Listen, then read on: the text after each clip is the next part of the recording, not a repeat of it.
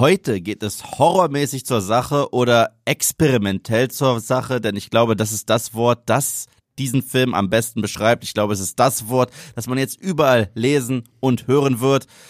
Es geht um Skinamarink und diesmal ganz ohne Marco. Herzlich willkommen zu einer neuen Ausgabe von Nerd und Kultur. Diesmal mit dem Ying zu meinem Yang, Sebastian von Filmstarts. Danke, danke. Und ich weiß gar nicht, womit ich die Ehre verdient habe, heute mal Marco zu ersetzen. Ich glaube, es geht um Horrorfilme. aber er ist doch, aber er ist doch gerade, er ist immer so fleißig beim Fantasy Filmfest. Ich bin immer ganz neidisch. Ich, ich, also, Stand der Aufnahme, ich weiß es gar nicht. Es gab einen guten Grund. äh, äh, es, ich bin nur vergesslich, muss, muss ich sagen. Aber Fairness halber, Thema Horror ist er halt auch nicht so drin. Muss man einfach mhm. sagen, Thema Horror ist er nicht so drin. Und äh, ich habe ihn ja auch, er hat zum Beispiel diese ganze Better Call Saul Nummer hat er ja ohne mich gemacht. Ich habe die Serie nie geguckt. Ich will sie tatsächlich gucken. Je mehr Zeit vergeht, desto mehr Bock habe ich drauf, weil ich ein Breaking Bad Fan bin und diesen El Camino Film so scheiße fand, dass ich gesagt habe, Breaking Bad muss kein Franchise werden. Aber was ich so alles danach höre, ich will schon gucken, werde ich auch irgendwann. Und ich weiß jetzt, wo es im Podcast drin ist und Marco hört jeden einzelnen Podcast. Äh, ja, Marco, ich werde es definitiv irgendwann gucken. Ja gut, aber definitiv irgendwann gucken, das sagen wir ihm, glaube ich, schon seit äh, seit er damit angefangen hat, Better Call Saul zu gucken. Mm. Also ich nehme mir, weißt auch, du was, ich nehme mir auch vor, das irgendwann mal zu gucken. Weißt du was, wir hauen das irgendwann mal in unsere Donnerstagabend-Tradition rein. Das wird einfach mal eine Serie. Weißt du, wie lange das her ist, dass wir mal eine Serie hatten, die weder du mir gezeigt hast, noch ich dir, sondern so eine Serie, die wir beide nicht kannten. Stimmt, das ist meine Serie, die Marco uns gezeigt hat. Ja, krass, oder? Das heißt, im Herzen ist er dabei. Heute geht es um Skinamarink. Ähm, darf ich ganz ehrlich sein? Ich habe den Namen Skinamarink das erste Mal gelesen irgendwo in einem Doc, das bei dir offen stand. Hm. Ja, auf deinem Rechner. Und ich dachte. Du guckst also auf meinen Rechner, ja? Nein, wir hatten ein Meeting. Unmöglich. Wir hatten ein Meeting. Ich wollte jetzt nicht so krass intern werden, aber ja, wir hatten ein Meeting und da stand was, Skinamarink. Und ich weiß ja, dass du großer Bollywood-Fan bist und ich dachte, es ist ein Bollywood-Film. Okay. Dachte ich zunächst. Kein, kein indisches Wort oder irgendwas. Nein, nein, aber ich, ich, ich dachte halt, keine Ahnung, weil, weil das ist, das ist ein Film, von dem ich null gehört habe. Ich weiß, du bist halt richtig äh, drin in, in, in der Bollywood-Nummer. Ich dachte, du hast wieder einen Film geguckt, den, den ich nicht kenne. Ähm, und dann habe ich gefragt, was ist das? Und deine erste Antwort war, machen wir noch, machen wir noch, reden wir noch drüber. Und das fand ich spannend. Und danach hast du, am Ende des Meetings habe ich dann nochmal gefragt, was ist das, Skinamarink? Und was bedeutet das? Hast du gesagt, ja, was das bedeutet? Weißt du es mittlerweile?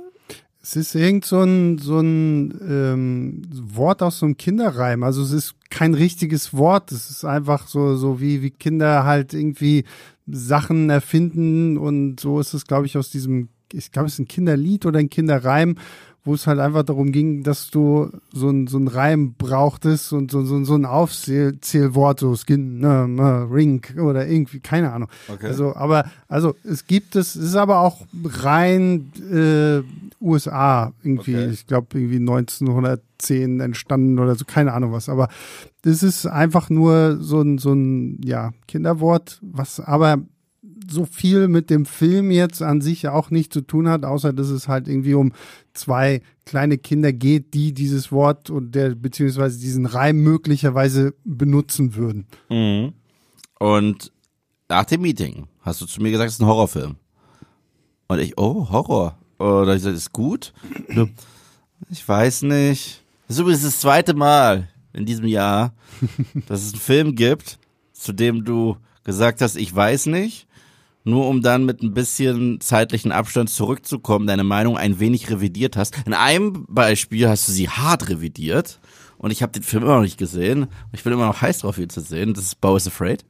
Na gut, aber dazu muss man sagen, Bo is Afraid habe ich bislang auch nur einmal geguckt. Ah, okay, ich dachte, du hast ihn zweimal gesehen. Das ist, das ist ja der neue Ari Aster nach äh, Hereditary und äh, Midsommar. Genau. Und den habe ich halt im Kino geguckt, äh, bei der Pressevorführung, bin rausgekommen und bin gedacht, was zur Hölle ist das für ein bescheuerter, merkwürdiger Kackfilm. Und da habe ich dann so, so, ich weiß, ich glaube, es war ein Donnerstag, als ich ihn gesehen habe und Samstag irgendwie So, also am Wochenende, wie fing ich denn mehr und mehr an, so über diesen Film dann nochmal so nachzudenken und äh, das so zusammenzusetzen. Da hatte ich zwischendurch auch noch irgendwie ein, ein Interview von Ari Aster gelesen, wo halt so ein bisschen über den Entstehungsprozess von Bo's Afraid gesprochen hat und hat sich das irgendwie so für mich alles zusammengefügt und dann war ich, ja, okay, es ist, es ist schon ein furchtbar weirder Film, aber so mit allem, was man im Augenblick irgendwie guckt, ist es trotzdem finde ich immer noch einer der kreativsten, verrücktesten Filme, den man dieses Jahr irgendwie gucken kann. Und da bin ich dann halt dazu gekommen, obwohl ich ihn jetzt nicht noch ein zweites Mal gesehen habe. Bei Skinamarink ist die Story ein bisschen anders. Ich habe den Anfang des Jahres bei den Fantasy Filmfest Nights geguckt und war ja auch schon ein bisschen gehypt auf diesen Film, weil der war ja ursprünglich für ein Festival geplant irgendwo in USA oder Kanada, ich weiß es nicht mehr genau. Und da haben die den aus Versehen geleakt. Da, da haben die den kompletten Film, haben die damals geleakt und dadurch hat er so, so einen TikTok-Hype äh, mhm. generiert. Weil total viele Leute den dann natürlich illegal gesehen haben, bevor sie den Film dann noch wieder runtergenommen haben. Und ganz, ganz viele Leute dann halt meinen, boah, gruseligste Film überhaupt und hat mich in meine Urängste zurückversetzt und bla bla bla. Und das war so ein bisschen der Hype rund um diesen Film. Weswegen ich ganz happy war, dass es dann hieß, okay, Fantasy Filmfest zeigt ihn. Mhm. Und noch faszinierender fand ich es, dass so ein Film dann auch einen regulären Kino Termin bekommt, so, weil es ja bei, gerade bei vielen Filmen vom Fantasy Filmfest so, die guckst du halt einmal da und wenn du Glück hast, kommen sie irgendwann fürs Heimkino. Und äh, lange Rede, kurzer Sinn, ich habe ihn halt da das erste Mal gesehen und fand ihn furchtbar langweilig. Mhm. Es sind auch sehr, sehr viele Leute einfach aufgestanden und gegangen, so nach den ersten 20 Minuten, 30 Minuten oder so, weil der Film verlangt euch echt einiges ab, so was. Experimentell. Was, ja. Und ich bin halt drin geblieben und weil ich fand so die Idee an sich und so, so die Umsetzung, es hat mich schon irgendwie angesprochen. Aber am Ende bin ich halt rausgekommen, habe mir gesagt so, ah, so als 30-minütiger Kurzfilm oder so könnte ich mir das irgendwie gut vorstellen. So, jetzt habe ich ihn nochmal geguckt, so mit dem ganzen Wissen, was mich da alles so erwartet und so. Einer der gruseligsten Filme, die ich dieses Jahr, ich hatte richtig Gänsehaut beim zweiten Mal gucken. Ich glaube, Skinamarink ist wirklich so ein Film, den muss man, dem muss man einfach diese zweite Chance geben. Und ich glaube, und das ist, das ist so absurd, das als jemand zu sagen, der ja gerne Filme guckt und gerne auch im Kino Filme guckt, ich glaube, Skinner musst du wirklich zu Hause gucken. Zu Hause allein im Dunkeln, so damit er so halt auch auf deinem normalen Fernseher, nicht so auf der großen Leinwand und so, damit auch so alles, was diesen Film ausmacht, so noch mal mehr auf dich überschlägt, so weil du bist dann halt alleine zu Hause, genauso wie diese Kids und so.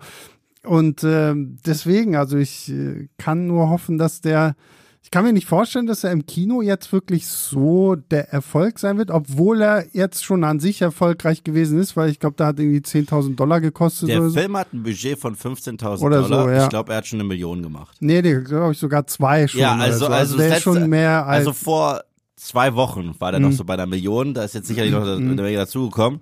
Aber oh. ich, ich sag's mal, ich sag's mal hier, ich glaube, wie gesagt, so, also bei uns hier so im deutschsprachigen Raum, glaube ich, wird der nicht so die großen Kinozahlen. Aber ich, ich glaube, das wird so ein, das wird so ein Kultfilm werden, wenn der wirklich so fürs Heimkino rauskommt. Und wenn Leute mehr und mehr den vielleicht dann auch mal nochmal in Ruhe entdecken und anderen Leuten, so wie wir jetzt hier dann erzählen, so, okay, warum muss man den vielleicht doch mal geguckt haben? Und das ist das Spannendste. Also, ich habe schon viele, wir machen das ja mal bei Nerd und Kultur. Wir stellen Film vor, Background und so weiter und so fort. Dann geben wir ein Kurzfazit bevor wir dann richtig reinspringen in die Details, okay? Und ich habe schon diverse Kurzfazitsätze rausgehauen äh, in diesen knapp zwei Jahren, die ich das jetzt mit Marco mache. Ich muss sagen, dieser Satz, den, den werde ich nicht nochmal bringen, weil das ist mit Abstand der merkwürdigste Film, den ich je in meinem Leben gesehen habe finde ich wirklich. Ich sage jetzt nicht von der Handlung her, weil die Handlung spielt da gar keine Rolle, sondern von dem, was ich ja gesehen habe. Ist es das merkwürdigste, was ich je als Film gesehen habe? Klar, es gibt Filme mit echt bizarren Plots. Es gibt Filme mit extrem bizarren Effekten, Charakteren und so weiter und Genrefilme. Ich meine, ich habe früher, äh, erwähne ich äh, zur Zeit in dem in dem Rewatch, den ich auf Moviepilot mache, äh, als ich über Grindhouse gesprochen habe. Ich bin früher mit meinem Cousin und meinem Bruder immer in Videotheken gegangen und wir haben uns manchmal bewusst einfach nur Filme ausgeliehen, basierend wie random das DVD-Cover war oder die VHS. Also wir haben auch ganz viel Grindhouse geguckt und fuck Fahrstuhl des Grauens. So äh, ist ein komischer Nehmen wir noch auf? Ja, ja. Okay. Ist ein komischer Titel für einen Film, aber selbst Fahrstuhl des Grauens ist nicht so random wie das. Also es ist wirklich das randomste Filmerlebnis, das ich je hatte. Und es ist das einzige Filmerlebnis. Und du und ich, wir sprechen ja auch immer vorher darüber, wenn ich einen Film zuerst gesehen habe, fragst du, und Yves, empfiehlst du ihn? Oder und Sebastian, empfiehlst du ihn? Und so weiter und so fort. Äh, weil wir sind ja die ultimativen Filmliebhaberbrüder, äh, die es gibt da draußen. Also weil wir auch das so zusammenleben und wir treffen uns ja auch außerhalb von der Arbeit und genießen halt Filme und Serien so zusammen, weil auch sich daraus diese wundervolle Freundschaft entwickelt hat zu dir. Ähm, aber das ist das erste Mal, dass du mir einen Film mit einer Anleitung gegeben hast. Ich will nur noch mal ganz kurz sagen, so wenn das schon das merkwürdigste ist, was du je gesehen hast, dann hätte ich noch sehr viele Filmempfehlungen, die noch merkwürdiger sind als das. Noch merkwürdiger als das. Noch merkwürdiger als okay. das. Okay. Also es, es wird dann zwar ein bisschen, zumindest so von den Sachen, die ich gesehen habe, wird es ein bisschen asiatischer, was okay. wahrscheinlich auch nicht verwunderlich ist, weil äh, also gerade so aus dem japanischen Bereich, die haben ja manchmal crazy shit da so, wo du dir wirklich denkst, so, so was hm, zur Hölle hm. gucke ich hier gerade. Ich meine ja gar nicht so vom Content her. Also ich meine ja, ich, jo, ich weiß, was du meinst. Ich rede auch davon, wie was du halt siehst, so und ja. was du so oder was du in diesem Fall halt hier nicht siehst. Ja. Aber ähm, ja, ja und äh, meine Anweisung gebe ich dir, also die würde ich jedem. Es sind so, vier Punkte gewesen. Genau. Licht aus. Licht aus. Weil Alla. man muss dazu sagen, Yves hatte nur einen Screener, damit er sich ich, das ich, zu Hause angucken konnte. Wegen Kino Plus, genau. Kino Plus, ja. Licht aus, mhm. alleine. Nee, Licht, nee, Licht aus, Ton, Ton laut. Ja, Licht aus, Ton aus, alleine und Handy weg. Nee, nee, nee, nee siehst du, so liest du dir meine, also ich habe dir gesagt, äh, Licht aus, Ton an, so gut es geht, liest dir den Plot vorher auf Wikipedia stimmt, durch. Liest, und da dachte ich mir auch immer, aber will er mich jetzt und verarschen? Dann, und dann, gerade weil ich weiß, wie der gute Yves zu Hause Filme guckt, nämlich immer mit zwei Augen auch auf dem Handy. Mhm. Und das ist bei Skinamarink gerade auch irgendwie echt, äh, kann das fatal sein, weil da passiert in Sekundenschnelle mal irgendwas. Ja. Und äh, ja, das war meine Anweisung, weil es tatsächlich, ich finde, du kannst diesen Film nicht spoilern. Also wir können jetzt die Story erzählen, komplett von Anfang bis Ende. Wenn wir sie denn überhaupt so richtig gedeutet haben, muss man dazu sagen. Also selbst, selbst das, was auf Wikipedia steht, das sind so ein paar Sachen, ich so, ach so, äh, es ist ein bisschen beschreibend. Deswegen meine ich ja, ja. ein zweites Mal gucken. Mit dem Wissen, ja. was du dann also, jetzt also, so hast. Also ich muss ihn tatsächlich auch nochmal sehen. Wir gucken ihn gerne nochmal irgendwie zusammen. Weil, weil ich, ich habe ihn auch seitdem nicht nochmal Mhm. geguckt. Ich fand ihn auch stellenweise sehr anstrengend. Also Du, ähm, es ist ein. Film.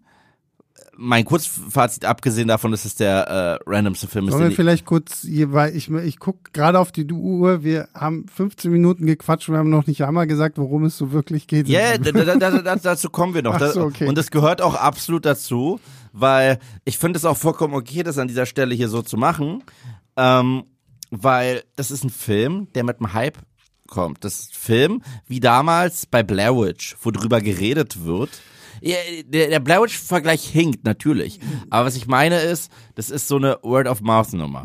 Und ich war ja im Büro und auch Hardy war da so komisch, wenn es um den Film ging. Und deswegen war das für mich jetzt schon wie so ein moderner Urban Myth, dieser Film. Allein wie du und Hardy reagiert haben, wenn ich ihn angesprochen habe. Dann mache ich den also an. Unter deinen Regeln, okay? Das einzige, die einzige Regel, die ich nicht eingehalten habe, war den Plot zu Plot lesen. lesen, ja, den ja. wollte ich erst nachdem ich den Film geguckt habe, äh, lesen. Und der Film geht los und ich habe eine halbe Stunde gebraucht zu checken, das ist der Film. Mhm. Ich dachte, das ist eine Exploitation-Nummer. Das habe ich basierend auf dem Logo, also der äh, Produktionsfirma, basierend auf den Schlieren im Bild und dem Krächzen vom Sound her. Ich so, ist das, ist es doch ein äh, Exploitation-Film, so ein bisschen Grindhouse-mäßig? Wir fangen so, wird es jetzt ein mega brutaler Slasher sein? Das ist dann so, die, es ist ein bisschen die Erwartungshaltung, die ich hatte. Der Film hätte ja nicht krasser das Gegenteil davon sein können. Und dann nach einer halben Stunde circa, oder lass es 20 Minuten sein. Ich so, ach, das ist, ach, ach so, das ist jetzt der ganze Film. Ist aber spannend, wie lange du dafür gebraucht hast. Ja, ich, ich, ich, ich sag dir auch, woran es liegt. Ähm, basiert auf einem anderen Film, den du mir mal empfohlen hast. Und zwar, der war auch sehr toll. Der war richtig toll. Den fand ich ganz klasse. Das war ähm, The Empty Man. Oh ja. The Empty Man ist ja auch ein Film, der ein 20 bis 25-minütigen Prolog hat. Und danach macht der Film trotzdem 180. Also danach ist der Rest des Films was ganz anderes. Und ich fand dieses Intro von äh, The Empty Man hätte man so einreichen können in einer Kurzfilm-Competition für einen Horrorfilm. Ist es ja auch Ja, absolut. und, Und und, ich, und also, ist der Wahnsinn. Oder, dieser oder, Film ist echt toll. Also ich, ich oder ein anderer Film, den du mir auch, du empfiehlst mir coole Horrorfilme, muss ich schon sagen. Und den anderen, den du mir empfohlen hast, der auch ein Intro hat. Da gibt's ab einem gewissen Punkt einen Cut. Oh, darf ich sagen? Ja? Barbarian? Ja. ja. Barbarian, super Film. Obwohl, Aber, obwohl ich muss sagen, so, und das finde ich halt so schade, weil Empty Man, ich glaube, der läuft jetzt irgendwie auf Disney Ja, Plus oder so, ja. Barbarian auch. Und das ist, war Empty Man zum Beispiel, hätte ich furchtbar gerne im Kino Ich gesehen. So, auch. weil das ist so ein Film, der muss im Kino kommen. Und da, du, hast, weiß nicht, hast du dir mal zu Empty Man den Trailer angeguckt? ja, und der Trailer ist das so ist scheiße. Das gruseligste überhaupt. Der- und gruselig im beschissenen Also Sinne. der Trailer lässt den Film wirken wie diese Verfilmung von Slenderman. Ja, genau. Genau so. Eine Gruppe Kids. Ja. Und, bla. und das Witzige ist, es ist eine Szene im Film. genau. Aber, ja. aber deswegen auf der anderen Seite, weißt du, das ist sehr schlechtes Marketing, aber auf der anderen Seite habe ich es lieber so, einen Trailer zu sehen, der nicht so klasse ist, und dann gehe ich ins Kino. Ja, aber dann gehst du ja schon nicht ins Kino, Ja, ich- wenn der Trailer kacke Äh, ja, ist. okay, so, oder, ne? oder guck den irgendwann, stream den irgendwann mal und lass mich dann richtig umhauen. Ja, ja. Ich Das, mein- ist, das ist zumindest das Gute an Skinamarink. Wenn man sich den Trailer anguckt, dann weiß man schon, was man bekommt. Also ich glaube, es gab auch nur einen einzigen Trailer, Trailer dazu. Ich habe den Trailer nicht geschaut, ich habe gar nichts geschaut. Und der, der Trailer, also wenn ihr euch nach diesem Podcast immer noch nicht so sicher seid, guckt euch den Trailer an. Äh, weil so das ist quasi das, was ihr bekommt für 100 Minuten oder so. Ja, das ist halt auch das Ding. Also, äh, ich finde, der Film fun funktioniert, wenn man sich denn drauf einlässt. Das ist wirklich ein Film, auf den man sich krass einlassen muss. Da muss man mehr gewillt sein. Empty Man und Barbarian sind für mich schon Genrefilme. Die sind cool und die sind auch experimentierfreudig im ho modernen Horrorkino. Aber das kannst du halt nicht vergleichen. Kannst du ja nicht mal ansatzweise vergleichen Ja, mit vor dem. allem, vor allem das eine ist experimentierfreudig sein und trotzdem ja aber immer noch in dem Bereich des Genres an sich zu bleiben. Skinamarink ist, wie du schon richtig Ein gesagt Experiment hast, an ist, sich? Nein, ist ein Experimentalfilm. Ja. So, also es ist halt wirklich eine Art und Weise, eine Geschichte zu erzählen, die halt so nicht normal ist. Wenn man einfach jetzt mal davon ausgeht, okay, es geht um zwei Kinder, die nachts alleine zu Hause sind und du siehst gefühlt diese Kinder nie. Du hörst Ja. sie mal ab und zu irgendwie brubbeln, vielleicht siehst du mal irgendwie den kleinen Kevin so von hinten und du siehst von seiner äh, Schwester Kaylee. Kaylee mal irgendwie vielleicht so, so den Hinterkopf oder sowas, aber es ist, ja, es ist eine ganz andere, eine ganz surreale Erfahrung und äh, deswegen, ich war ganz happy, dass ich ihn wirklich noch ein zweites Mal geguckt habe, einfach weil dieser Film braucht das so, damit du dich dann noch mehr so drauf einlassen. Also wenn es dir beim ersten Mal wirklich so komplett gar nicht gefällt, dann glaube ich, wird es auch ein zweiter Versuch nicht bringen. Aber wenn dich das erste Mal zumindest so ein bisschen so verführt. Also, ja, okay, es ist schon irgendwie, wenn ich drüber nachdenke, schon eine interessante Idee. So, dann sollte man ihn wirklich noch ein zweites Mal gucken. Weil dann, finde ich, wirkt auch diese Story besser. Weil so beim ersten Mal habe ich auch bestimmte Teile überhaupt nicht gecheckt. Zum Beispiel, also wir haben, wie gesagt, zwei Kinder, Kevin und Kaylee. Also wir werden auch gleich in den Spoiler-Teil reinspringen. Mhm. Also, ähm, ist das, was du jetzt sagen willst, spoilerlastig? Nee, nee. Okay, nee. gut, dann.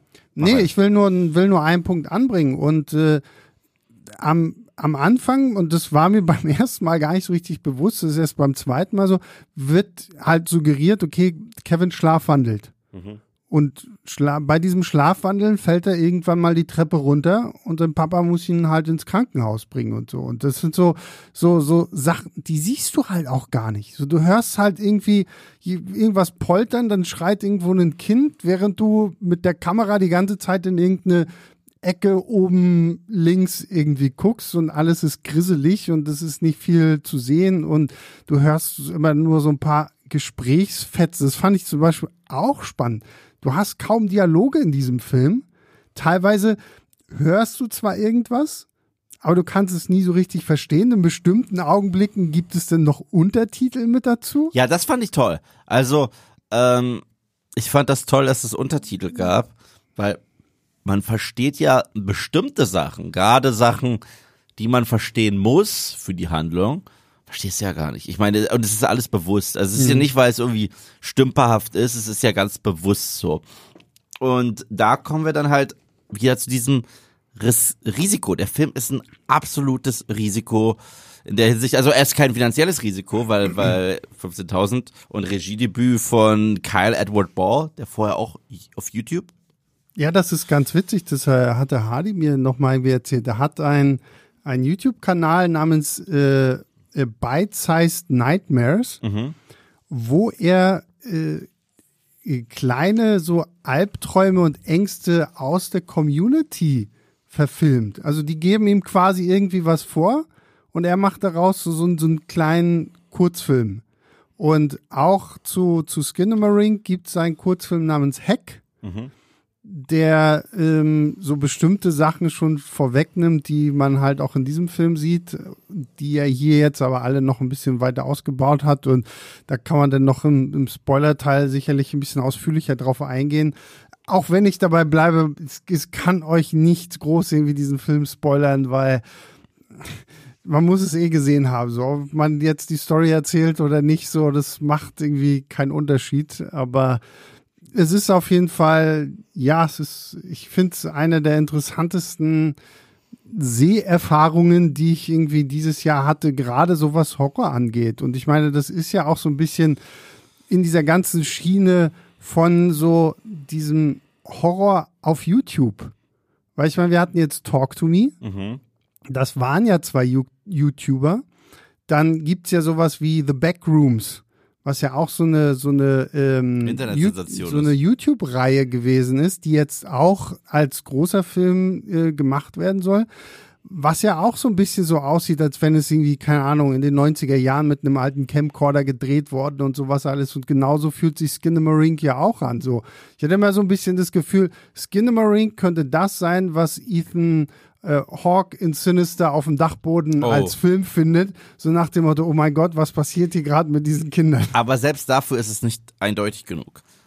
Ähm, hm. Aber weißt du, was wirklich eindeutig immer gewährleistet sein sollte? Na? Sicherheit, wenn man im Internet surft. Und das bringt uns zum Sponsor dieses Podcasts, NordVPN.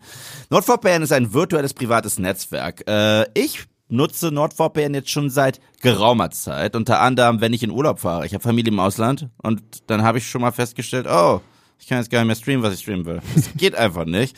Und das ärgert mich dann immer sehr. Also da hilft mir NordVPN dann schon. Ich weiß, im Urlaub sollte man jetzt nicht so viele Filme und Serien gucken.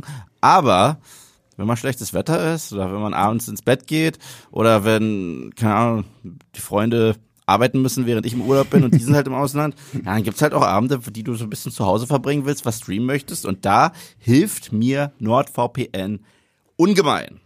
Und über unseren Link nordvpn.com slash Nerd und Kultur kriegt ihr einen massiven Rabatt auf das Zwei-Jahres-Paket, inklusive der neuen Bedrohungsschutzfunktion gratis obendrauf. Diese blockiert Viren, Tracker, Werbung, nicht Werbung wie diese, aber ihr wisst schon, ungewollte Werbung und Phishing-Webseiten. Wenn ihr eine Datei runterladet, scannt NordVPN die Datei auf Viren. Äh, ihr habt auch eine 30-Tage-Geld-Zurück-Garantie.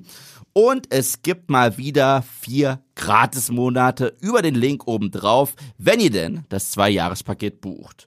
Und das könnt ihr nur über unseren Link, den gibt's natürlich in den Show Notes nordvpn.com slash nerd und Kultur oder ihr benutzt unseren Gutscheincode Nerd und Kultur.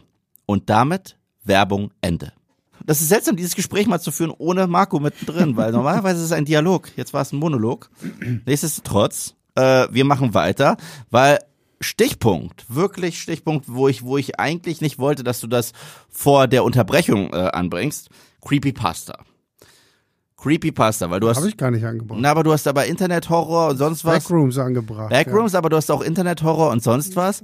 Und ich bin, was bestimmte Internettrends angeht, da fühle ich mich wirklich häufig wie ein alter Sack. und also aber Creepypasta ist auch schon richtig alt. Ja, aber ja, ja, aber das ist krass. Also ich will mir ja nicht irgendwie auf die Schulter klopfen, aber normalerweise habe ich schon das Gefühl, dass ich mit dem Finger irgendwo noch am Puls der Zeit liege oder dass ich mich gerade mit allem, was so mit Popkultur, wenn es denn um Filme und Serien geht, auskenne. Weil ich meine, du sagst selber, dass ich manchmal wie so eine äh, wandelnde Jukebox gibt, wo du mir ein, sag mir ein Zitat aus dem Film und dann kommt's.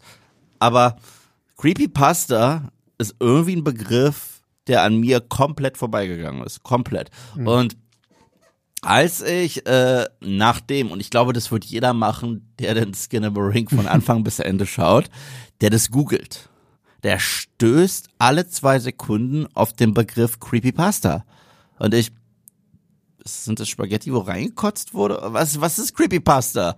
Und Deswegen frage ich dich, Sebastian, was ist Creepypasta und was hat Creepypasta mit äh, Skinnamarink zu tun? Ich wollte gerade fragen, was hat Creepypasta mit Nerds und Kultur zu tun? Aber nein, was hat das mit Skinnamarink zu tun? Wenn du eine Antwort für auf die andere Frage hast, was es mit Nerds und Kultur zu tun hat, dann auch damit raus, bitte. Äh, also was es mit Nerd und Kultur zu tun hat, äh, muss ich mir noch eine clevere Antwort mhm. überlegen. Vielleicht finde ich noch eine bis zum Ende dieses Podcasts. Ja, Creepypasta ist ja eigentlich mehr so dieses Internetphänomen gewesen, dass sich so Horrorgeschichten ausgedacht wurden, die dann aber so rüberkamen, als wenn es so wahre Begebenheiten wären und Legenden und sowas. Diese ganze Slenderman-Geschichte zum Beispiel ist ja so ein bisschen, was aus dieser Creepypasta-Geschichte raus äh, entstanden ist, sodass ja dann dieses komische Videospiel dann auch gab.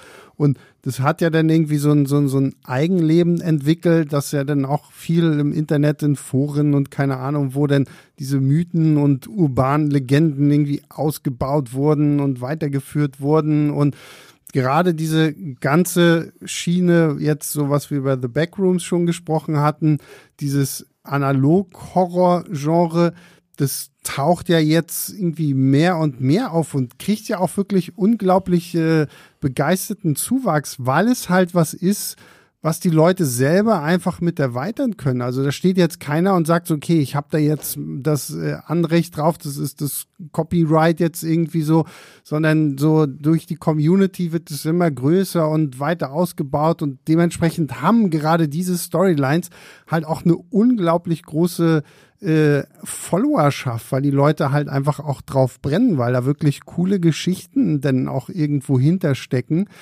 Da äh, da ist Ginnemarink jetzt nicht so wirklich mit drin, weil das ist schon noch mal irgendwie so seine eigene Sache, aber es wirkt so, als könnte es in diesen ganzen Creepypasta-Kram mit reingehören, weil wir ja auch so ein bisschen sind wir jetzt schon rein im Spoiler-Teil? Ich oder? sag's jetzt einfach mal, Spoilerwarnung. Ab jetzt äh, wisst, ihr ganz, wisst ihr ganz genau, was wir von Skinnamarink halten. Sebastian, gib gerne noch mal ein Kurzfazit vorher. Empfiehlst du ihn? Äh, was würdest du ihm äh, in deiner persönlichen Wertung geben? Und dann legen wir los mit Spoilern. Äh, also ich empfehle ihn. Ich empfehle ihn wirklich sehr, gerade für alle, die äh, so ein bisschen die Schnauze voll haben von den üblichen Horrorschinken, die halt auch immer nur das Gleiche erzählen. Skinamarink macht nichts anderes. Alles, was man da sieht, das hat man auch schon irgendwie als Geschichte so mal gesehen. Aber die Art und Weise der Umsetzung ist was ganz Besonderes. Und Skinamarink ist für mich so ein Film, das ist Kopfkino pur. Mhm. Wir reden immer davon, Show, Don't Tell. Das ist die, die Erweiterung Don't Show, Don't Tell weil alles passiert irgendwie mehr oder weniger in deinem Kopf, obwohl bestimmte Sachen auch dann teilweise wirklich sehr explizit gezeigt werden.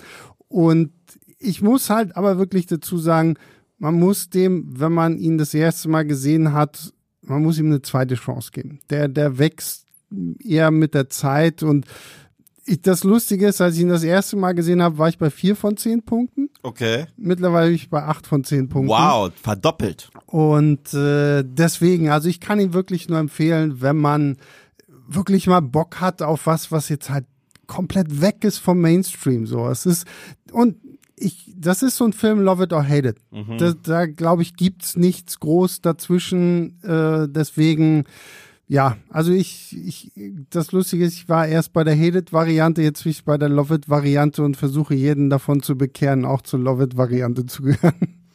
Ich weiß auch gar nicht, wo ich stehe bei dem Film, ehrlich gesagt. Ähm, was ich sagen kann, ist, ich empfehle ihn so oder so.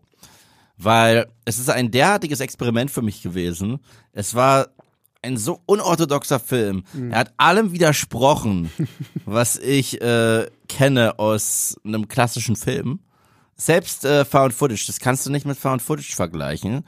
Ähm, dass ich einfach nur Respekt davor habe, dass es ihn gibt, dass ich Respekt davor habe, dass er ein Publikum gefunden hat und auch eine mhm. ganze Community so angesprochen hat. Und als du gerade gesagt hast, weder Show Don't Tell äh, noch Tell Don't Show, dieser Film ist Don't Show, Don't tell, make you feel. So würde mhm. ich ihn mhm. beschreiben. Weil es ist ein extrem immersives Erlebnis, wenn man, wenn man sich denn drauf einlässt.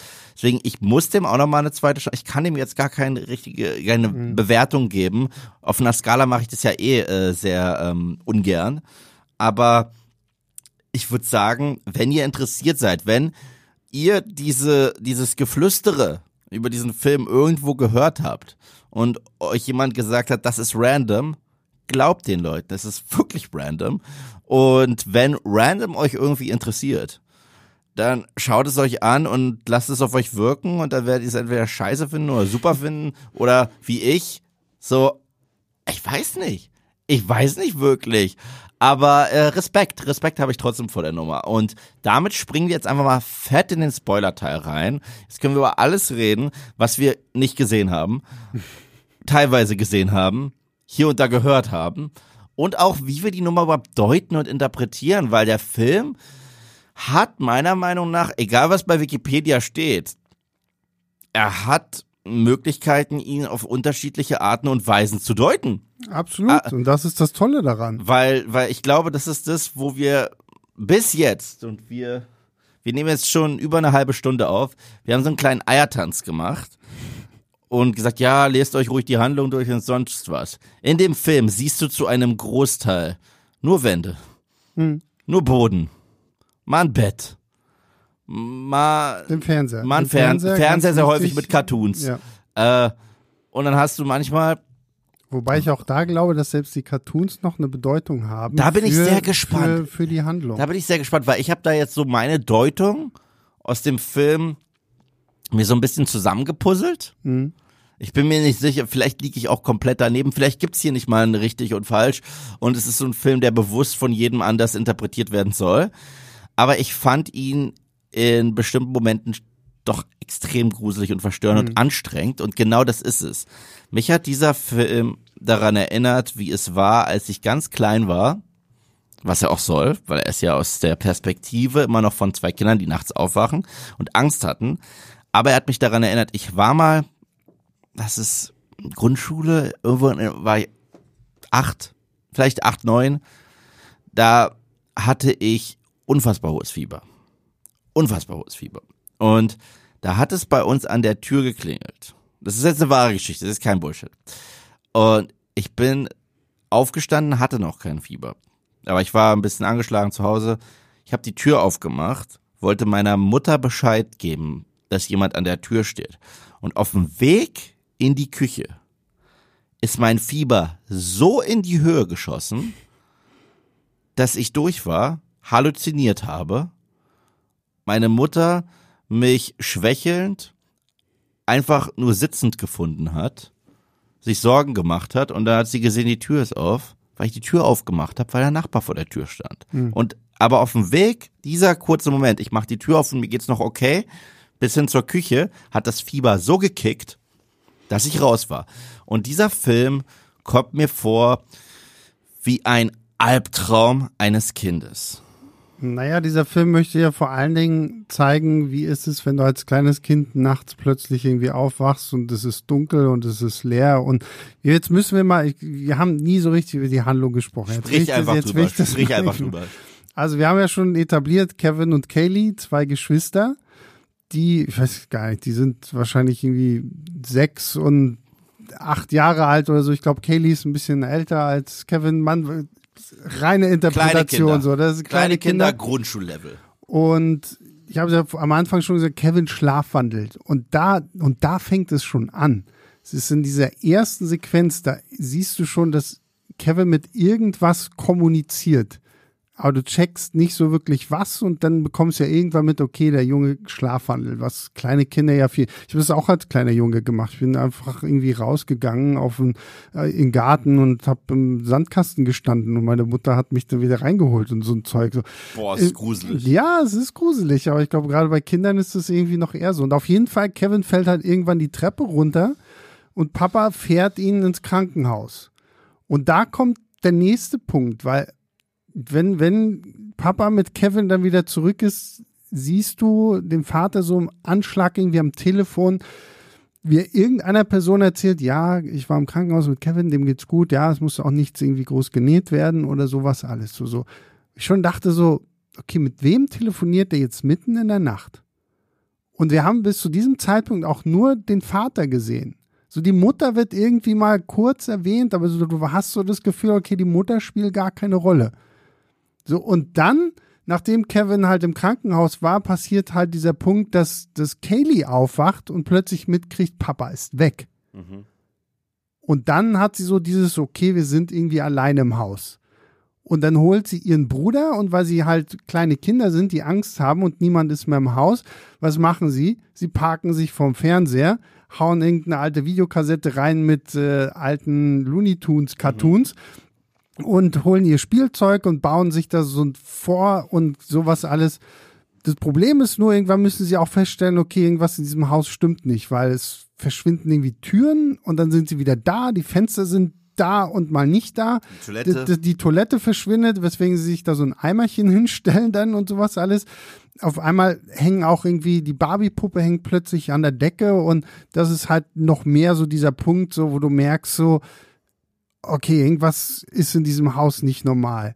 Und dann finde ich, das finde ich halt ganz spannend, weil der erste Punkt, da dreht es sich dann auf einmal um die Schwester.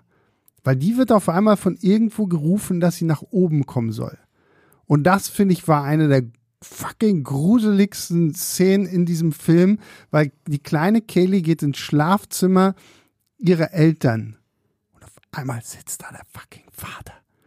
Und, und du hast halt auch, auch nur, und wie gesagt, es ist fast alles, es sieht fast alles aus wie in Schwarz-Weiß. Du hast dieses ganze Grisselbild, was du ja schon gesagt hattest. So, du erkennst halt auch irgendwie kaum irgendwas. Immer nur so gefühlt so schämen. Und du siehst da hinten den Vater auf dem Bett sitzen, sie geht dich daran. Und natürlich, was sagt er, wie in einem Horrorfilm? Ja, guck unter das Bett. Und du denkst, oh fuck. Ey. Also Ja, da, da, da wurde ich auch langsam nervös. und, und die Kamera geht halt runter, guckt so unter das Bett und da ist nichts. Sie kommt wieder hoch, guckt nochmal unter das Bett. Dann geht die Kamera nochmal wieder runter. So, okay, jetzt kommt irgendwie was.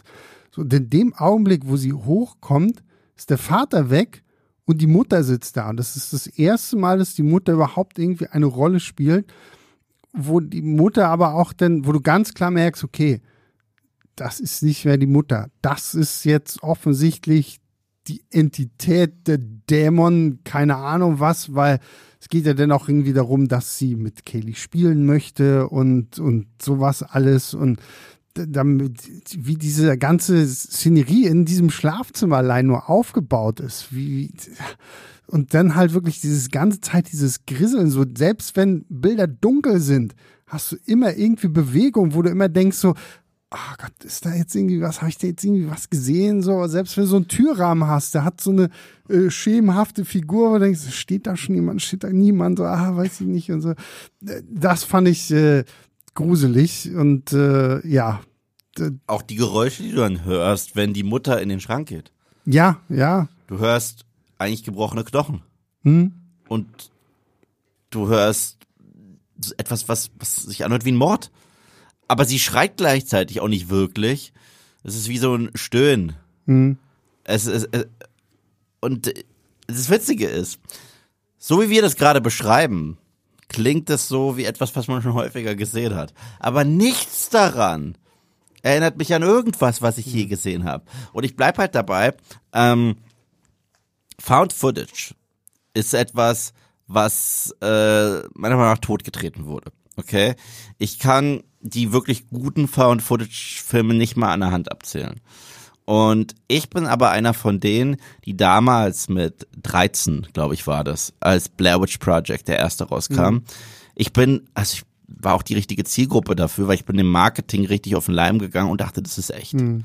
Und ich habe den Film auch das erste Mal im Fernsehen gesehen. Um die Halloween-Zeit wurde der gezeigt und bei mir war niemand zu Hause. Und ich habe diesen Film gesehen und das bleibt für mich das gruseligste Filmerlebnis meines gesamten Lebens. Weil alles, was ich da sehe, kann immer noch, ich hatte das Gefühl, das kannst du halt einfangen mit einer Kamera. Mhm. Und äh, so viel habe ich schon verstanden. Und deswegen hat es diesen extremen Realismus. Deswegen finde ich es so doof, dass sie probiert haben, mit Sie überhaupt Sequels zu machen, weil ja, das, nimmt, das nimmt, das nimmt dem besonderen Ding, dass dieser Film war, alles weil, oh, es ist ein Blair Witch Franchise? Okay, ich nehme es nicht mehr ernst. Hm. Oh, es gibt jetzt echt eine Hexe und Magie, die man wirklich zeigt, zeigt. Ciao. Ich bin raus. Aber diese letzte Szene aus dem ersten Blair Witch Project ist für mich der gruseligste Moment der Filmgeschichte gewesen. Hm. Wo die Kamera hinfällt und da einfach nur jemand steht. Steht nur. Und hm. der macht nichts. Also der macht jetzt nicht. Und es hat mich fertig gemacht. Und dieser Film, jetzt Skinamarink, als ich den gesehen habe, der hat mir das erste Mal diese Angst, die ich als Kind verspürt habe, so ein bisschen kurz zurückgebracht in ein paar Sequenzen.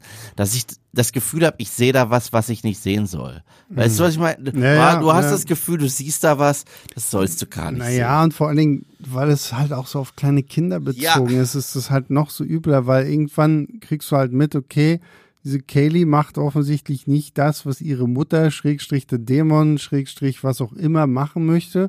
Und irgendwann sehen muss Kevin äh, sucht nach seiner Schwester und man sagte mir ja, okay, geh, geh in den Keller, Kevin. So, und dann, dann geht er dann in den Keller und findet da seine Schwester, die aber irgendwie keine Augen mehr hat und keinen Mund mehr hat, weil sie halt nicht spielen wollte und so. Ne? Und das ist so dieser Punkt, wo dieser Film dann auch anfängt, nochmal so eine ganz andere Ebene einzugehen, weil jetzt weißt du halt wirklich endgültig, Kevin ist ganz allein und Kevin ist ganz allein zu Hause mit einem gruseligen Dämon, der irgendwie als seine Mama daherkommt. Und dann gibt es halt ja auch wirklich so Gewaltspitzen, die du ja aber gar nicht mal so siehst, aber wo du richtig mehr, es gibt halt diese eine Sequenz, wo dieser Dämon Kevin sagt, äh, Schere, die hau dir die Schere ins Auge.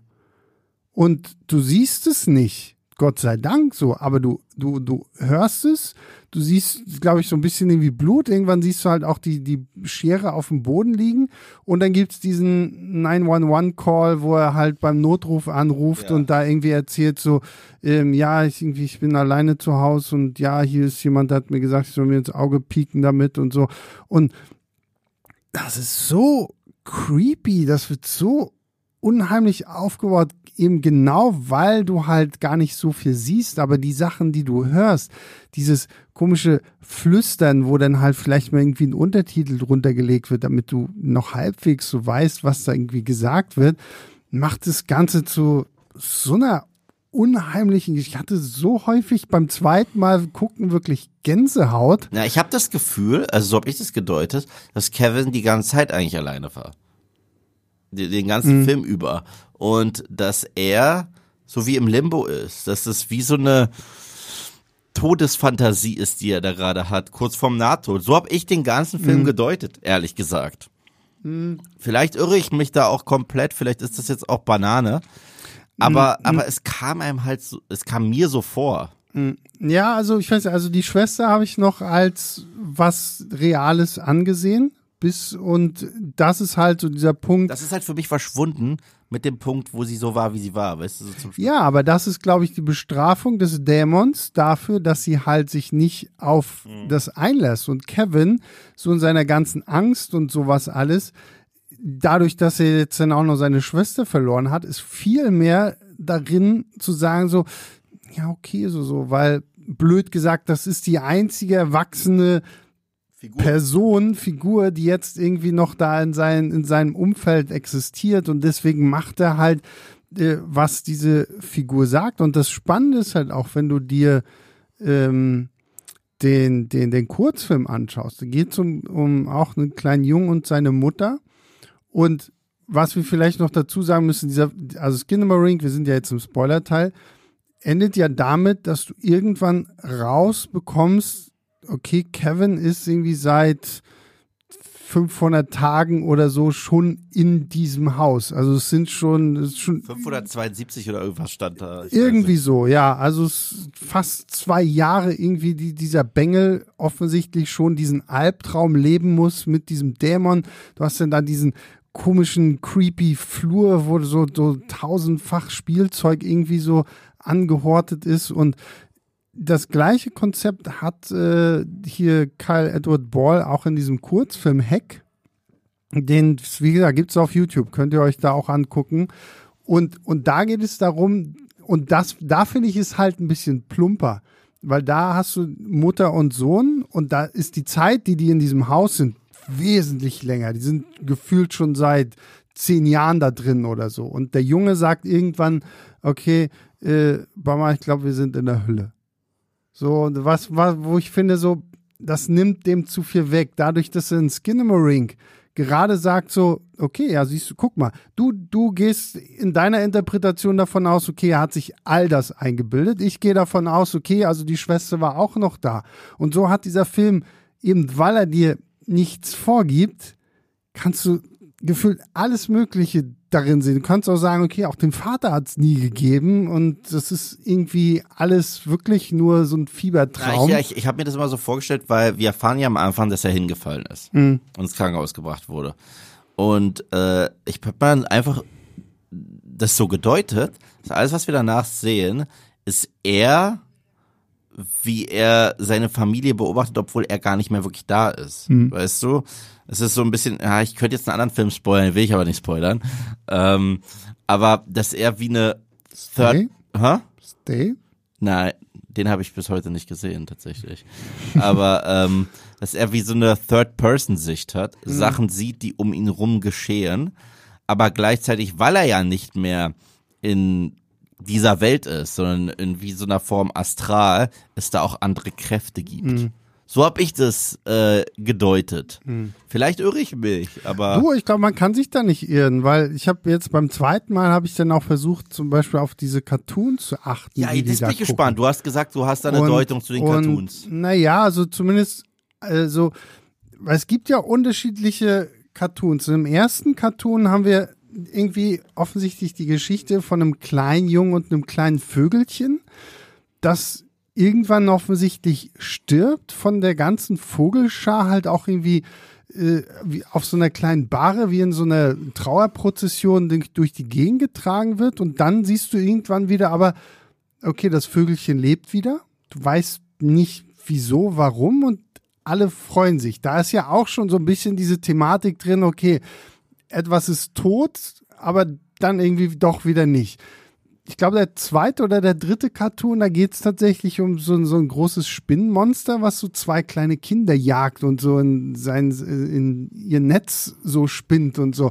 Da hatte ich zumindest immer so das Gefühl, dass auch die, diese Cartoons so ein bisschen diese Urängste der Kinder widerspiegeln und sich das dann halt auch auf den Film überträgt. Und ich meine, ich finde, gerade wenn man sich so diese alten Cartoons teilweise aus den 30er Jahren anguckt, die sind schon echt creepy. Auch, Absolut. auch wenn du halt sagst, okay, ja, die sind für Kids gemacht, so, ne? Absolut, absolut. Und auch Märchen übrigens. Ja, ja, gut, das ja sowieso. Da müssen wir also gar nicht das, anfangen. das, das ist ja, also, wenn man sich so die ganzen Originale anguckt, äh, Es gibt einen äh, YouTuber, den ich total gerne mag und der hat, glaube ich, sogar auf seinem Kanal ein extra Segment zu, zu diesen älteren Cartoons, die tatsächlich einen düsteren Ton haben. Und ich glaube, das Segment, wenn ich mich nicht irre, heißt Dark Toons.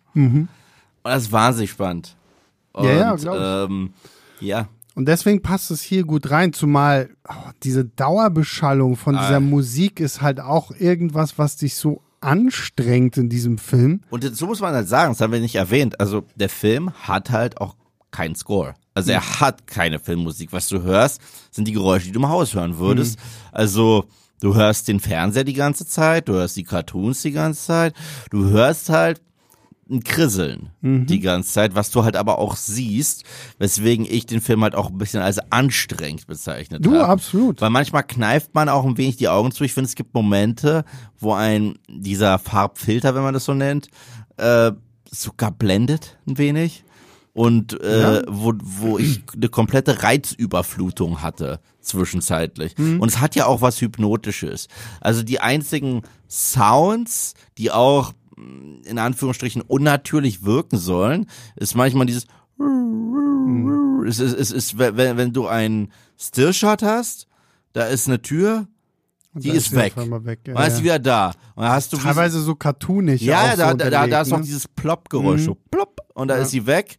Aber davor kommt wie so ein Beben, wum, wum, wum, wum. Und ja, so, also ich sag mal so, rein plotmäßig, wenn ich das jetzt so beschreibe, erinnert mich das an Stories, wo man Nahtoderfahrungen hat oder wo man gerade im Sterbeprozess ist und einen irgendetwas Düsteres runterholt. Wer weiß, vielleicht ist das ja die, die wirkliche Gruselversion von Sam Raimis Drag Me to Hell, der, der ja sehr lustig ist. Aber ja.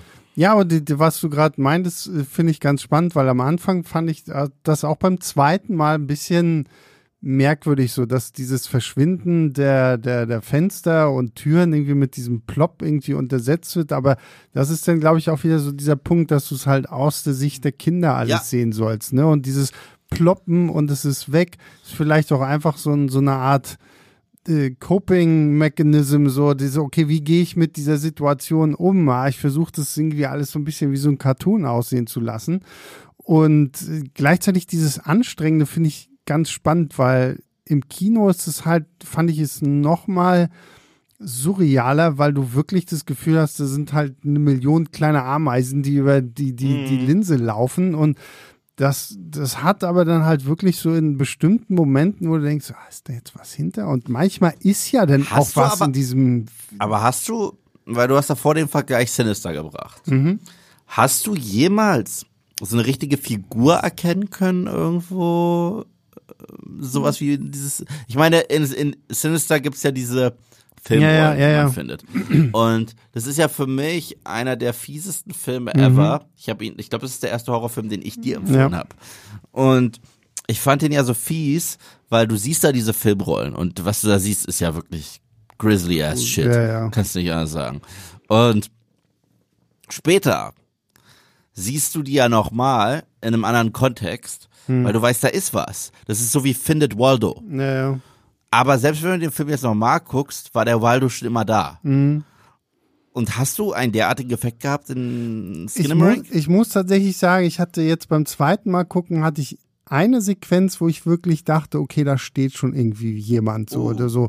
Aber das ist halt dieser Punkt, dadurch, dass durch das Krisseln das Bild die ganze Zeit irgendwie in Bewegung ist und selbst gerade Kanten dadurch irgendwie nicht wirklich gerade und glatt wirken, könnte es auch einfach nur so, so das, das Treppengelände irgendwie gewesen sein, aber es hat halt so, so die gleiche Höhe gehabt und weil die Kamera dann auch sehr lange darauf steht, darauf muss man sich auch einlassen in diesem Film, sehr, sehr lange Einstellungen, wo einfach nichts passiert und wir haben auch keine Kamerafahrten oder sonst irgendwie was, sondern die Kamera ist wirklich immer nur statisch auf den Boden gerichtet, auf die Decke gerichtet, auf den Fernseher gerichtet oder sonst irgendwie was. Und dadurch baut sich aber so ein bisschen so dieser eigene Horror auf. Und ich gebe dir ein gutes Beispiel dafür, wo wir beide im Kino waren und ich dich darauf aufmerksam machen musste. Oh. Ach, Yves, übrigens, guck doch mal nach oben links in dieses Bild so. Und das war Hereditary. Das ist bis heute. Das ist bis heute äh, in meinen Erwachsenenjahren der einzige Horrorfilm, der mich gekriegt hat. Weißt du, ich habe dir Sinister damals empfohlen und äh, du hast mir, ich meine sogar um 22 oder 23 Uhr, das ist, das ist untypisch für dich, dass du mir um diese Uhrzeit schreibst, eine WhatsApp geschrieben, wo drin stand, boah, der ist ja wirklich scheiße gruselig, ja. Und obwohl ich Sinister gruselig finde, war das kein Problem für mich. Obwohl ich ähm, nennen beliebigen Horrorfilm A bis Z gruselig finde, ist es kein Problem für mich. Hereditary war der einzige Horrorfilm, an den ich mich erinnern kann, seitdem ich erwachsen bin, der ein Problem für mich war. Also ich bin wirklich nach Hause gefahren, nach Hause gefahren und bei mir in der Wohnung war alles stockduster. Und ich so, Yves, du bist ein erwachsener Mann, komm schon. Du machst jetzt, okay, du machst das Licht an. So, es war wirklich, dieser Film hat mich fertig gemacht. Also das ist, das ist deswegen, äh, das ist für mich der effektivste. Ich weiß, ich habe ihn nur einmal gesehen. Ich habe mich auch, das ist, das, das gebe ich jetzt zu. Ich hatte auch einfach nicht die Eier, den noch ein zweites Mal zu gucken, weil der mich so fertig gemacht hat. Und Hereditary ist halt so dieses, dieses Ding, da wird das Bild selbst zum Horror, weil du den Horror im Bild suchen musst. Ja. So, also diese eine Szene, von der wir sprechen, da sitzt der Junge nachts irgendwie auf seinem Bett und du hast diese große Totale einfach von ihm auf dem Bett und du, du bist natürlich, du bist als, als Kinogänger, als Filmegucker eigentlich ja so darauf fokussiert, ich gucke auf die Hauptperson, ich gucke auf die Hauptperson und die ist auch schön so eingestellt, so die sitzt genau mittig, mittig, schön, perfekt, irgendwie goldener Schnitt, alles tipptopp und toll, kannst du Schablone draufsetzen. Und du denkst gar nicht daran, vielleicht mal irgendwie nach rechts oder nach links oben zu und dann guckst du in diesem Film nach links oben und denkst du, oh, what the fuck, da hockt irgendwas oben. Und Skinamarink macht es halt gefühlt in jeder Einstellung, dass du halt wirklich so dieses, ja gut, nicht in jeder Einstellung, aber in, in so bestimmten Einstellungen hast du wirklich dieses Gefühl, fuck, fuck, ich, es ist wie Where's Waldo, so, ich muss gucken, so, ist da irgendwo was, ist da irgendwo was, ist, weil du dieses Haus, du lernst es halt auf irgendwie so eine andere Art und Weise kennen und vermutest jetzt, nachdem du denn so ein bisschen auch weißt, was dich hier erwartet und dass da diese dämonische Gestalt irgendwie lauert, erwartest du es ständig. Und ich meine, dieser Film hat ja auch sogar so zwei, drei Jumpscares, Ja. die, die gut eingesetzt werden. Also ich bin ja wirklich kein Fan von Jumpscares. Ob, ja, wenn sie gut gemacht sind, mag ich sie. Aber selbst hier, ich würde es nicht mal als Jumpscare bezeichnen, weil Jumpscare mittlerweile assoziiert man mit ein lautes Geräusch kommt. Ja, aber das hast du hier schon. Also es gibt hier schon, also wenn er zum Beispiel seine Schwester unten findet, dann hast du auch direkt irgendwie so ein lautes Dröhnen. Wo, wo ich mir selbst beim, beim ersten Mal gucken richtig ins Hemd gemacht habe, ist, wenn du, wenn Kevin irgendwie mit der Taschenlampe durchs Haus Ja. geht Ja, oh mein und, und du, du siehst, es ist, das Bild ist noch dunkel und du siehst irgendwie so eine verschwommene Fratze. Und dann macht er das Licht an und mit dem Licht an kommt halt irgendwie so ein Ton. Und dann siehst du aber, okay, es ist irgendwie nur so ein, so ein kleines Spielzeugtelefon mit, mit Augen dran. Und dann macht er das Licht wieder aus und du hast wieder so diese dämonische Fratze. Er macht das Licht wieder an, du hast wieder dieses Telefon.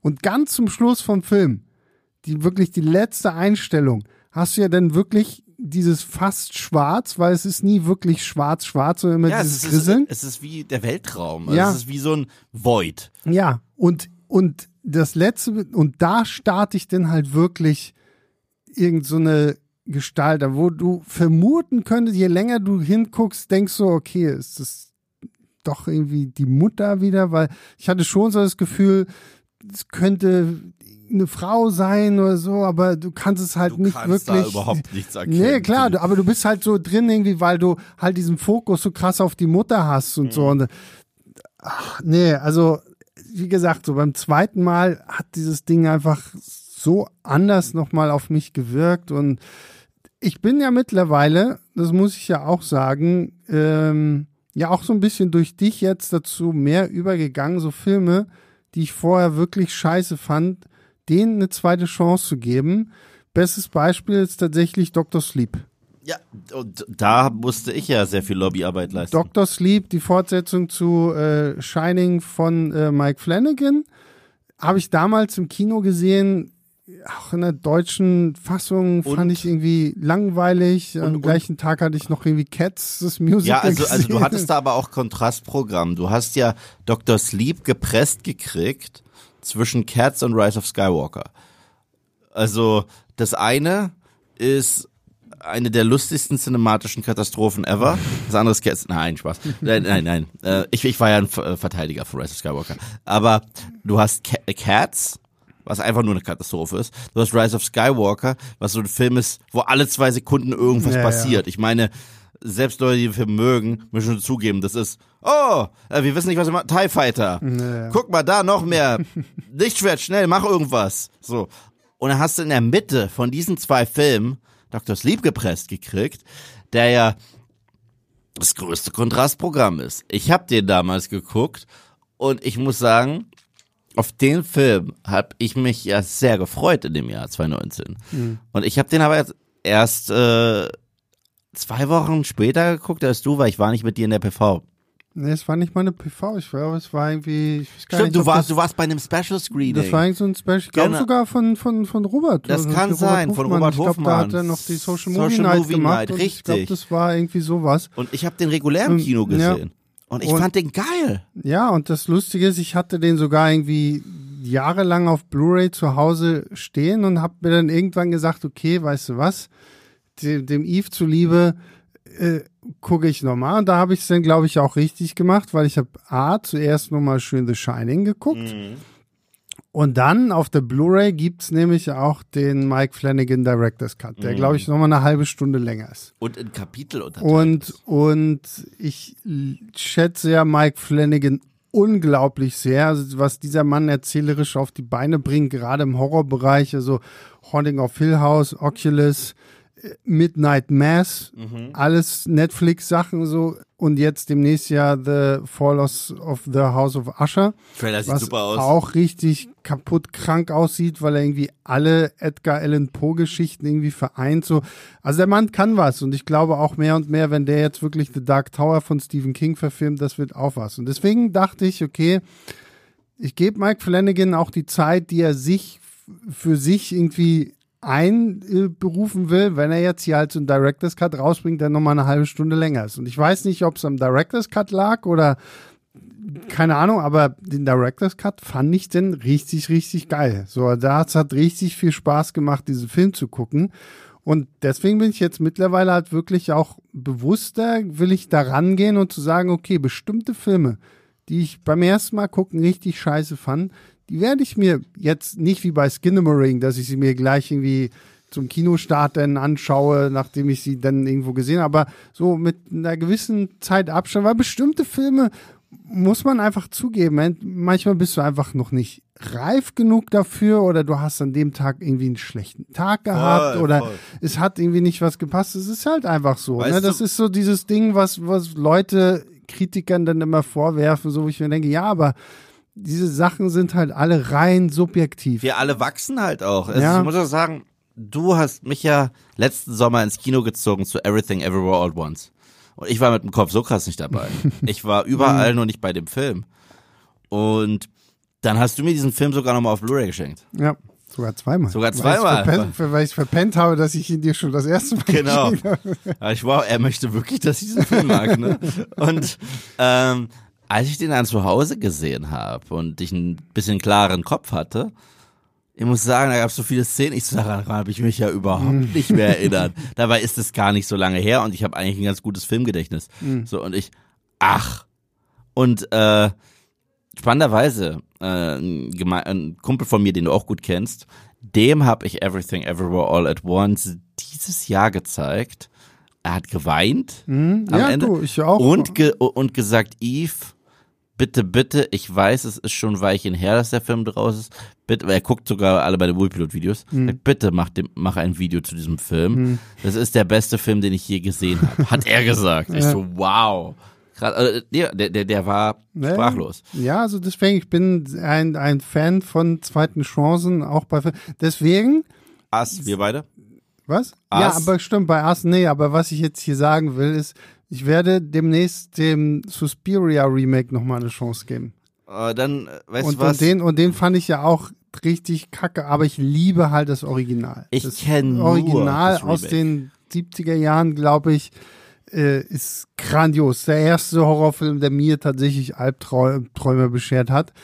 Und ähm, ich ich, ich glaube, ich zeige dir mal das Original und dann äh, können wir überlegen, ob wir uns gemeinsam auch äh, das, das, das Remake nochmal drücken der wollen. wollte ja nicht Der enden. wollte wirklich nicht enden, der war wirklich sehr, sehr lang und anstrengend. Ich habe bis heute nicht verstanden, warum Tilda Swinton diese merkwürdige Doppelrolle von der Ballettlehrerin und dem Und dem- alten Mann da der da investigativ aktiv wird. Das hat, Das hat irgendwie keinen Sinn gemacht. Das hat mich auch jedes Mal Äh. rausgeschmissen aus dem Film. Er so, Leute lieben den und ich verstehe es so krass. Also es ist echt ein Film. Hm, ja. Ich bin älter geworden beim Gucken, aber ein anderes Gegenbeispiel wieder.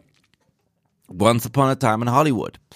Ich mochte ihn beim ersten Mal. Ich war ja bei der PV, da warst du ja nicht drin und neuer Tarantino, ich, wir haben da direkt danach telefoniert. Ja. Und erster Satz, den ich dir gesagt habe, ich mag ihn, er ist gut.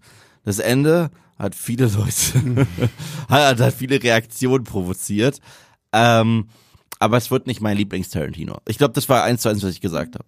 Und ey, er hat mich nicht losgelassen. Ja. Also, ich bin drei Tage später wieder ins Kino. Und ich fand ihn besser. Der, der wird auch mit dann, jemandem dann, besser. dann, dann bin ich nochmal ins Kino und am Ende war ich fünfmal im Kino bei Once Upon a Time in Hollywood. Mhm. ja, ich auch. Halte ihn für Tarantinos Meisterwerk. Und wir haben ihn ja jetzt sogar nochmal hier bei uns in 70 Berlin. in Millimeter. Dieser, nee, es war leider nur Ab 35. 35. Ja. Für, äh, 35 Millimeter haben wir gesehen, äh, Mhm. ja, bei dem äh, Tarantino Special, wo wir auch äh, Django geschaut haben Mhm. und Four Rooms. und ähm, das ist so ein Film, der auch für mich die Liebe zum Kino so kitschig, wie das jetzt klingt, Absolut, wie, absolut. wie, wiederbelebt hat, weil das war so ein Jahr, wo mich sehr viel enttäuscht hat. Sehr viel. Und wo Kino für mich auch nur noch so war. Und welches Genre, Franchise Mhm. holen wir jetzt? Und welches Franchise holen wir jetzt? Und dann kommt da dieser Film, der, also, der so ein gigantisches Herz äh, eigentlich auf der Hand hat für Kino. Ja, und aber auch fürs Fernsehen Ja, ja, so für ein bisschen. Kino, so, ne? für so, da- Vor allem auch Fernsehen. gerade für diesen Übergang vom Kino mehr hin zum Fernsehen. Und dann gucke ich den und ich merke, ich, ich habe mich so gefühlt wie Margot Robbie im Film, als sie ins Kino geht, weißt du? Und da so an die, äh, also die Wand anstrahlt äh, und das Ich muss, ich muss aber tatsächlich sagen, ich finde Once Upon a Time in Hollywood und ich weiß, wir driften hier komplett ab, aber das ist okay, das ist okay. ähm, das war für mich so dieser Punkt, da bin ich mit etwas falschen Erwartungen in diesen Film reingegangen. Viele, viele dachten, weil, es ist weil, Manson-Film. genau, weil, weil er ja so ein bisschen damit äh, promotet wurde, okay, du hast jetzt Leo DiCaprio und Brad Pitt und es geht um die Manson-Familie und diesen brutalen Mord an Sharon Tate, der Frau von Roman Polanski und dann merkst du irgendwann so, okay, also ja, gut, da haben wir irgendwie diese ganzen Hippie-Mädchen und ja, die haben irgendwie diese Verbindung zu Charlie und äh, wann, wann passiert denn hier mal was? Und dann denkst du auch so, okay, das gipfelt dann in der größten Metzelei überhaupt und dann hast du, wie bei Inglourious Bastards, dass Tarantino sagt so, ja, Geschichte kennt ihr ja, ne? Ja, ich schreibe die jetzt mal hier schön um und äh, baut das Ganze eigentlich mehr so als Konstrukt dafür aus, um zu zeigen, was für ein gigantisch großer Film-Nerd und Serien-Nerd er ist. Ich lese jetzt gerade sein, sein Buch hier, dieses Cinema Speculation. Das will ich auch lesen. Äh, kann ich dir dann gerne mal auswählen, weil es ist großartig, also wie er über Filme redet und schreibt. Deswegen habe ich mir jetzt auch vorgenommen, ich werde mir tatsächlich seine Novelization von Once Upon a Time Oh. in Hollywood mal holen, weil ich höre auch von sehr, sehr vielen Seiten, dass die echt gut ist, weil er auch die ganze Story von Cliff Booth äh, noch ein bisschen weiter äh, ausbaut und sowas alles. Also ja, also Once Upon a Time in Hollywood ich warte jetzt mal noch Tarantinos Zehnten ab, aber ich glaube, das ist so sein Meisterwerk. Ja, ja. Also für mich sind die, die drei, die, die, die drei unschlagbaren Tarantinos sind Pulp Fiction, Glorious Bastards und Once Upon a Time in Hollywood. Ja. Die drei sind, also nicht, dass die anderen nicht gut sind, aber die drei sind noch mal auf einem extra Treppchen. Ja, ja. Ja, und ich glaube, um zurück zum Thema zu kommen, äh, ich bin gespannt, was wir in der nächsten Zeit noch von Kyle Edward Bell sehen. Ich bin ganz froh, dass in letzter Zeit Leute sich schnell etablieren im Horrorbereich. Äh, also da kommen Regisseure, von denen man nie was gehört haben, die hauen ein Ding raus, wo du sagst, meine Fresse. Ja.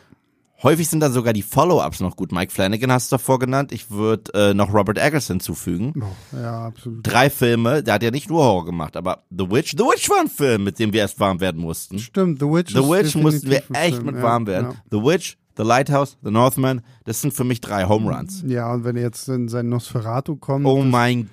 Naja, und ich meine, wenn wir bei dem Beispiel hier, Talk to Me, ich habe Ja. leider die, die Namen der beiden Brüder da vergessen, die den inszeniert Ja. haben. Das Einzige, was ich bei, bei Talk to Me jetzt so ein bisschen schade finde, dass sie halt tatsächlich Ein darüber Franchise. reden, jetzt dann Franchise draus zu machen. Der nächste Film, den sie machen wollen, soll dann irgendwie das Prequel zu Talk to Me sein, wo ich mir denke so, ja, so, mh, ja, Brauch ich nicht. Nee, warum muss Also- denn alles immer sofort irgendwie so wieder so ein Franchise werden? Ne? Ja, der Film war so toll für das, was er ist. Ja.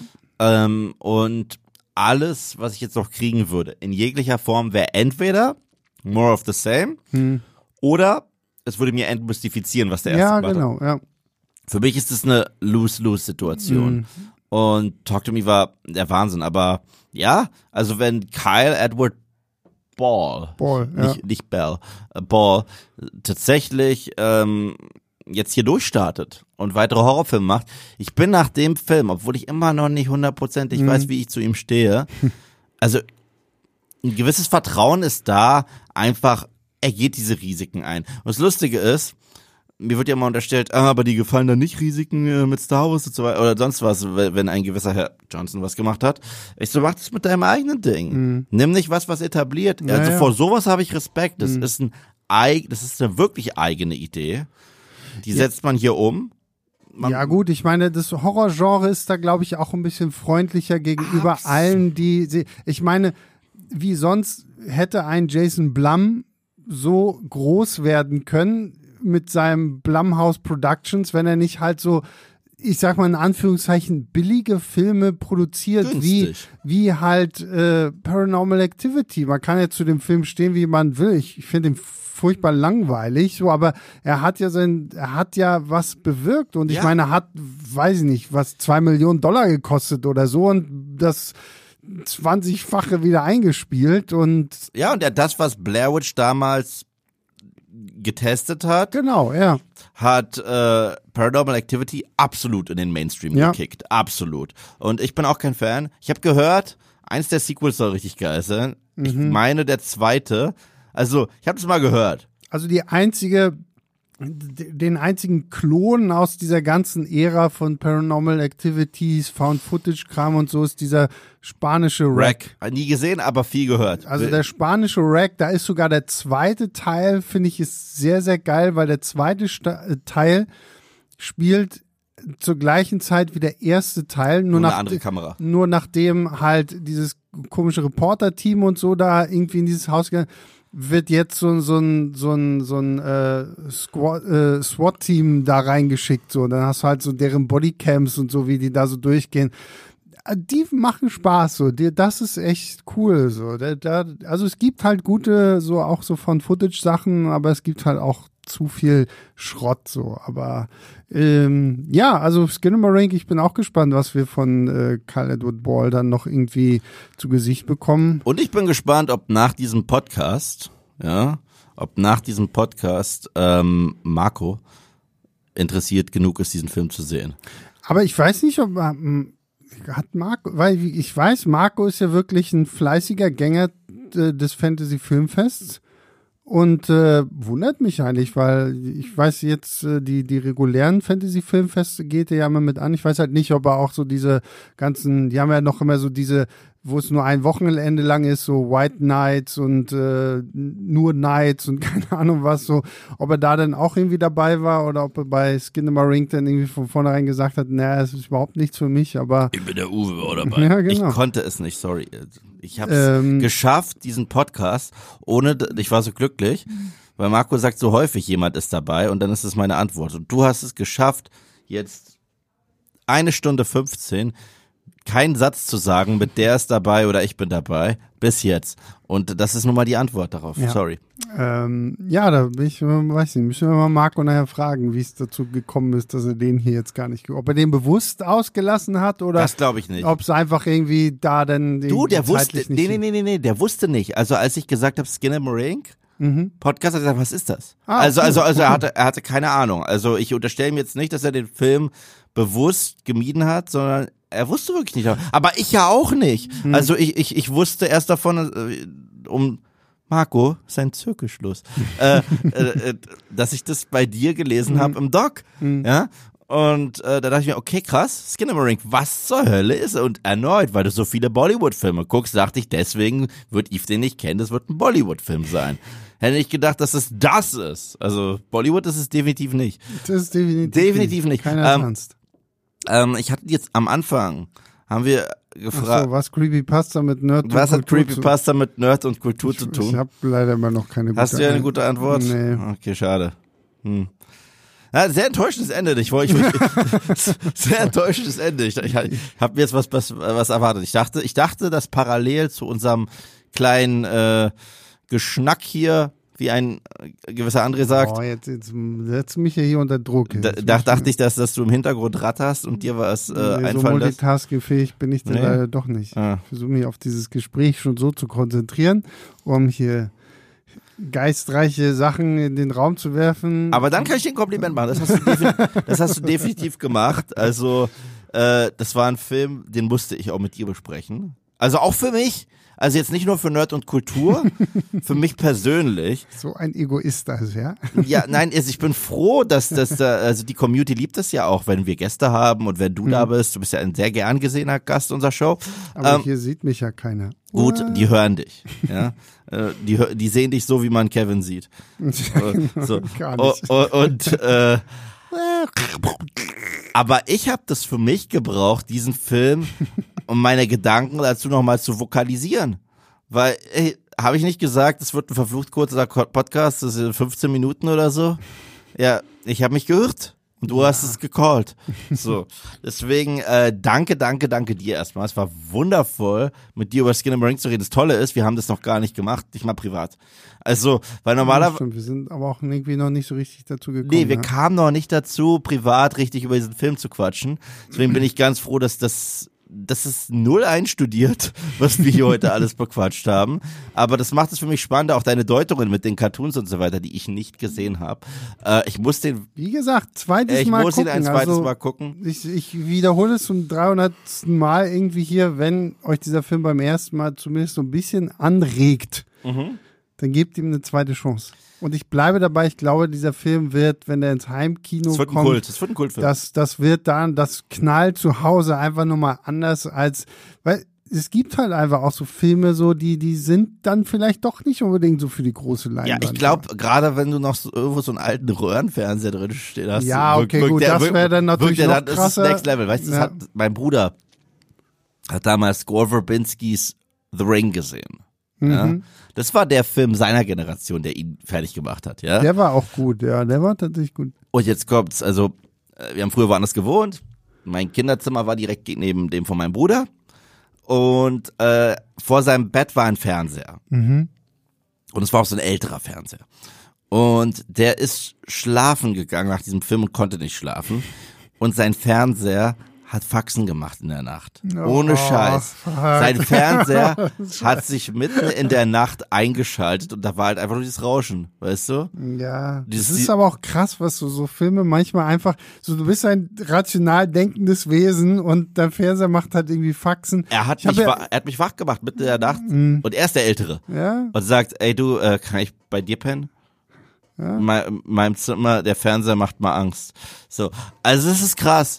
Und äh, ich, ich, ich, ich, äh, ich, ich verstehe das. Und wenn Skinamarink jetzt bei Leuten das auslöst, was Blair Witch bei mir ausgelöst hat damals, dann bin ich auch froh, dass es diesen Film gibt. Ich finde, Leute brauchen wieder sowas. Leute brauchen wieder wirklich Ja. diese Filme, die aus dem Nichts kommen, die mit äh, Word of Mouth verbreitet werden, die dieses obskure Marketing haben. Das mag ich. Ich finde, zwei Arten von Horror kommen jetzt gerade zurück. Und ob du jetzt Fan bist oder nicht, ich find's toll. Das eine ist genau das, was ich gerade erwähnt habe. Das andere sind so richtige Splatter. So richtige Splatter, wo man, wo man sich auf dem Schulhof erzählt, obwohl man das gar nicht durfte. Oh, ich habe das geguckt und es war so, hier Terrifier 2. Oder, äh, oder Evil Dead Rise. Weißt du? Wir hatten die richtigen Evil Dead Filme und Oder- durften sie nicht gucken. oder tatsächlich, ähm, auch wenn ich nicht so dolle fand an sich, aber der neue Texas Chainsaw Massacre, der, ich glaube, Ja, auf Netflix? Ja, Soll der nicht richtig scheiße sein? der ist scheiße, aber wenn er zum Splatter übergeht, dann hast du da auch ordentlich, also eigentlich müsste man sich bei dem nur so die Zusammenschnitte irgendwie auf YouTube angucken, so ein Best-of. Aber was ich noch zu Skinamarink sagen will, was ich da tatsächlich ein bisschen schade finde, dass sie es halt genau da verpeilt haben, so ein bisschen mehr diese Marketing-Trommel Mhm. zu rühren, so, weil es gibt ja nichts. Also, du bist Beweisstück A, Markus Beweisstück B und ich, wahrscheinlich ich arbeitete bei Moviepilot Und- und, und habe davon nichts gehört. Und wahrscheinlich 70 Prozent der Leute, die diesen Podcast hören, fragen sich auch so, okay, soll ich da überhaupt draufdrücken auf diesen Podcast? Weil, was ist das so? Und das finde ich halt schade, weil das, da hätte man, und gerade mit diesem Film, glaube ich, hätte man sich auch äh, schön was äh, einfallen lassen können. Aber gut, ich meine, er hat halt nur 15.000 Dollar irgendwie gehabt, um diesen Film überhaupt zu machen. Da willst du halt kein Marketingbudget Absolut haben. So, nicht. Ne? Aber- da kannst du froh sein, wenn du halt ne- einen einen Verleiher findest, der sich dem annimmt und nochmal, auch da bin ich echt dankbar, dass das Ding halt auch in Deutschland wirklich einen Kinostart bekommen hat. Ne? Absolut. Und äh, ja, deswegen bin, bin ich nochmal doppelt glücklich, dass wir diesem Film auch die Aufmerksamkeit hier bei Nerd Ja, und Kultur geschenkt haben. Der verdient es definitiv. Marco und ich haben schon über Wesen, haben schon über Sachen geredet, die definitiv schwächer waren.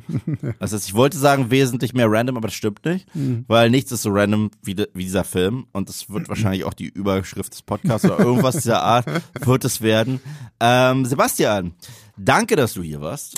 Immer wieder gerne. Vielen Dank für die Einladung. Äh, wo findet man dich überall? Ich meine, Filmstadt ist klar, aber ich habe gehört, du bist jetzt auch ein TikToker geworden. Stimmt es? Ich, ich versuche mich an, ich versuche ein, ein Booktalker zu sein, Oh. weil ich ja so viel lese und Leute mir immer wieder sagen so, ich, ich versuche ja meine äh, Bücherempfehlungen auch auf Instagram zu machen und ein Kollege hier im Büro meinte, mach doch mal Booktalk, da wirst du was. Also man gibt mich jetzt auch auf äh, Booktalk unter die blonde Gefahr liest. Wie hätte es anders sein sollen? Weil die blonde Gefahr auf Instagram und bei Booktalk liest sie dann auch noch. Äh, mal gucken, keine Und, Ahnung. und, und das- Leinwandliebe bist du auch und immer äh, genau, noch. im Leinwandliebe-Podcast, da haben wir auch mit äh, Hardy tatsächlich über Mhm. äh, Skinamarink gesprochen.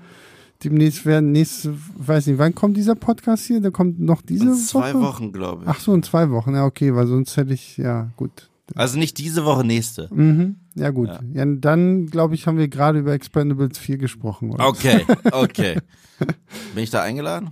Du bist jetzt hiermit offiziell eingeladen. Ja, also Expendables darfst du mich ja jetzt nicht nicht einladen. So, sorry. Also, oh, das weißt du ganz genau. Ein gewisser, ja, wird wahrscheinlich auch da sein.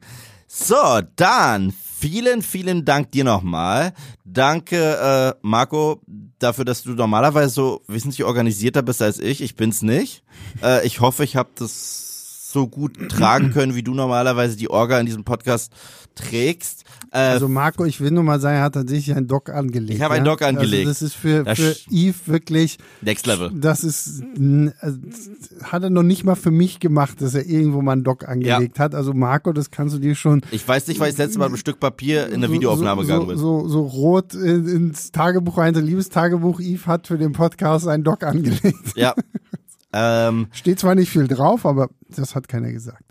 auch danke allen, die zuhören, immer noch uns die Treue schwören. Äh, äh, bewertet uns. Äh, es sei denn, es ist negativ, dann lasst es lieber sein. so.